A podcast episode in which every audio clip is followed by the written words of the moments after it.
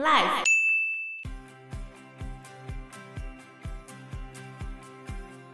结嗯果他进去的时候是看到慈禧太后的尸体，整个在棺材外面，连放进去都没有，就整个就躺在外面这样。对啊散落一地这所样。以他很生气呀、他就觉得中华民国对不起他。那这样怎么办？后来日本人就要扶植他去东北当满洲国的皇帝。大家好，我是 Anna。我是 Fana，我是 Joe，在他娶完妻子之后呢，溥仪终于长大了。长大之后的溥仪呢，是尊龙演的，嗯尊龙很帅哦，男主角很帅哦，对。然后他长大之后呢，他那时候他就把他的头发剪掉，然后有跟庄士敦讲说他想要改革，因为他其实有发现里面的太监把那些文物都拿出去倒卖，他发现之后很生气，所以他想要整顿宫中这些贪腐的风气，嗯然后要抓住到底是谁在倒卖紫禁城里面的东西。结果隔天就发生火灾，为什么？证据都烧掉了。 然后他就发现说，没想到等他长大了，他想要做一点事情，他也没办法做。那个火灾是偶然发生的吗当？然不可能呢、古迹都会自动自动烧毁。全能古迹烧毁王。对，所以你看，他连那时候他想要做一些事情都没有办法啊、所以他后来他那时候就解散了宫中的太监，然后那些太监们都捧着他们的子孙罐，就装着他。哦，对， 好太监们就嗯捧着他们的子孙罐在那边哭喊，哦，他不想要出去。反正后来溥仪就生气了，就把那些太监全部都解散，让赶他们出宫了。那太监出去以后要做什么？太监出去能够做的事情不多，在社会上也会容易遭受歧视。肯定绝对会遭受歧视。那怎么办呢、对啊，他就把他们赶出去了。对啊、好惨哦、赶出去之后，他还是继续在紫禁城里面生活嘛。可是有嗯一天，突然发生一件事情，什么就事情？是冯玉祥说要把他们赶出去。把溥仪一群人赶出去。没错，那时候是因为发动了一个兵变，叫做甲子兵变，他们把当时候贿选当选的大总统曹锟，还记得这个人吗？哦，曹啊记得锟会选，中华民国史上第一位靠贿选选上的总统。好强哦。然后后来冯玉祥这些人就去发动兵变，把他推翻。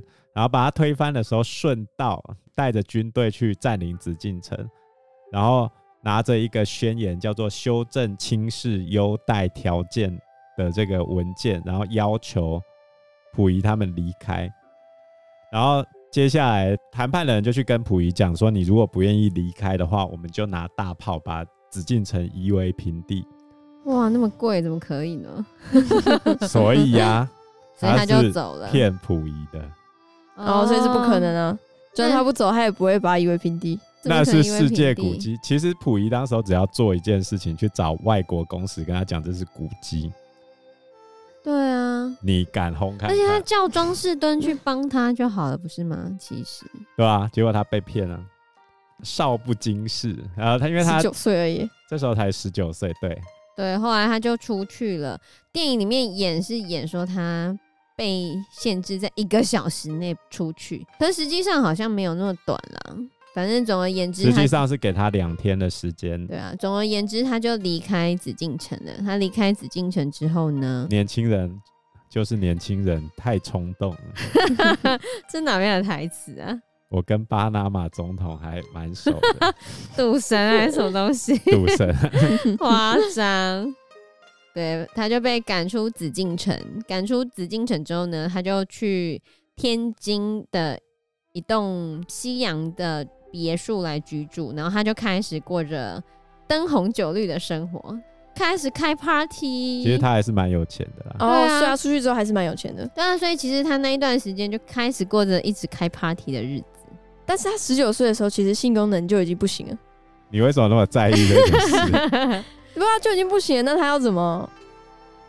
灯红酒绿，对他灯红酒绿他就喝开酒啊， party 啊开 party 啊，跟上流哦社会的人交流啊，玩耍、啊。你为什么一定要想到那方面呢？哦没有啊，只我只是想说，如果要灯红酒绿的话，那不是应该要没有，他就玩乐啊，过着纸醉金迷的生活，每天就开心的在那边跳舞啊，就这样子、啊。可是他是被赶出来的人哎、然后外面人还可以这样接受他哦、有钱就好啦，他有是差皇帝没啊，对啊，所以溥仪前前后后总共娶了五任妻子，可是其实他真正只爱最后一位，就是当护理师的那一个妻子。嗯，为什么呢？因为他到了晚年之后，他发现一件事情，就是前面的四任妻子不是爱溥仪这个人，是爱他的皇位吧，是爱他的身份。所以他在天津那一段纸醉金迷的生活，应该是他最糜烂的，然后也蛮快乐的吧？从十九岁开始，对啊。然后，但是在这一段时间呢，刚刚有讲到文秀决定要跟溥仪离婚，为什么他就觉得你没有皇位了？也不是啊，因为就是那时候已经是一夫一妻制了嘛。那他被赶出紫禁城之后，他就什么末代皇妃，他只是皇帝的妃子，根本也不是正妻。嗯而且其实溥仪也不喜欢他，哦，所以这溥样仪实际上是冷落他很久的。他就觉得他什么都不是啊，他又不是合法的妻子，对吧、他搬去天津之后啊，溥仪跟婉容住在二楼，然后文秀自己住在楼下跟仆人住。被当做仆人哦，好对啊可怜哦。然后有一年除夕啊，溥仪跟婉容在房间里面玩，结果宦官突然跑进来跟他讲说，文秀啊要拿剪刀捅自己的肚子。然后溥仪正玩到一半嘛，嗯啊他就很生气，他就说他常常这样子啊，不要理他嗯你的。妃子都已经拿刀子在戳肚子了，你还这样子哦？对啊，他根本就不爱他。对啊，所以后来文秀就决定要跟他离婚了。所以民国二十年的时候，就一九三一年的 时候，他就要求离婚。然后这个离婚闹到报纸上，各大头版，当然会当成头版来报，这超级八卦，比福原爱还屌，好不好？可是这他离婚之后啊，溥仪还要求文秀不可以再嫁，为什么？难看啊，爱面子、啊。因为文秀还在他的信里面讲说，我九年独居哦，然后没有受过平等的待遇，这边已经暗示了什么事情？根本没跟他怎样，是吧？对啊，而且后来那个文秀离婚之后，他其实做任何工作到最后都做不长久，还蛮惨的。因为他就有一个末代皇妃的身份，然后溥仪又要求他说：“你可以离婚，但是你不能再嫁，所以不能够改嫁。”然后他有当过老师，卖过香烟，还做过一些比较粗重的工作，最后都没有做什不么好久事，对，做不久，也是蛮惨的，好可。怜哦， game 丢人就是安尼啦。真的。你以为嫁入豪门很好吗？没有，一那点都不好那。那时候溥仪选他当妃子的时候，他如果不想要，他可以拒绝吗？好像是不行的吧？所以那也不是他愿意的啊。对啊，他就被送上去，就选上啦，选上就选上啦，哦，不那是他的命啊。命不好。在溥仪被赶出紫禁城的这段日子，虽然在天津过得非常快乐的生活，嗯，啊、可是后面就有发生孙殿英盗墓的事情，嗯，就孙殿英跑去把那个慈禧太后的坟墓东陵把它挖开来，其实严格来说，盗墓是违法的啦。嗯可是当时候蒋中正要去查嘛，那时候已经民国十七年，蒋中正差不多已经要完成北伐统一了，正要去查这件事情的时候，蒋中正就收到了一堆礼物，所以他是可以接受贿赂的。他老婆也收到一堆礼物哦，你说蒋蒋宋美龄啊？对吧、嗯，真坏。对啊，所以这件事情后来就不了了之了。溥仪后来有要去整理那个东陵啊，因为嗯他进去的时候是看到慈禧太后的尸体整个是被拉出来，在棺材外面，连放进去都没有，就整个就躺在外面这样。对啊散落一地这所以样。他很生气呀、他就觉得中华民国对不起他。那这样怎么办？后来日本人就要扶植他去东北当满洲国的皇帝，他其实有想要报仇的意愿，嗯，对啊，就是他觉得是中华民国对不起他。你看，中华民国当初承诺说要让他在紫禁城里面当皇帝，结果没有嘛，把他赶出去了。后来也是中华民国的军阀把慈禧太后的陵墓挖出来，然后慈禧太后的尸体还被丢在外面，他多生 气呀、所以中华民国对溥仪来说一点都不好。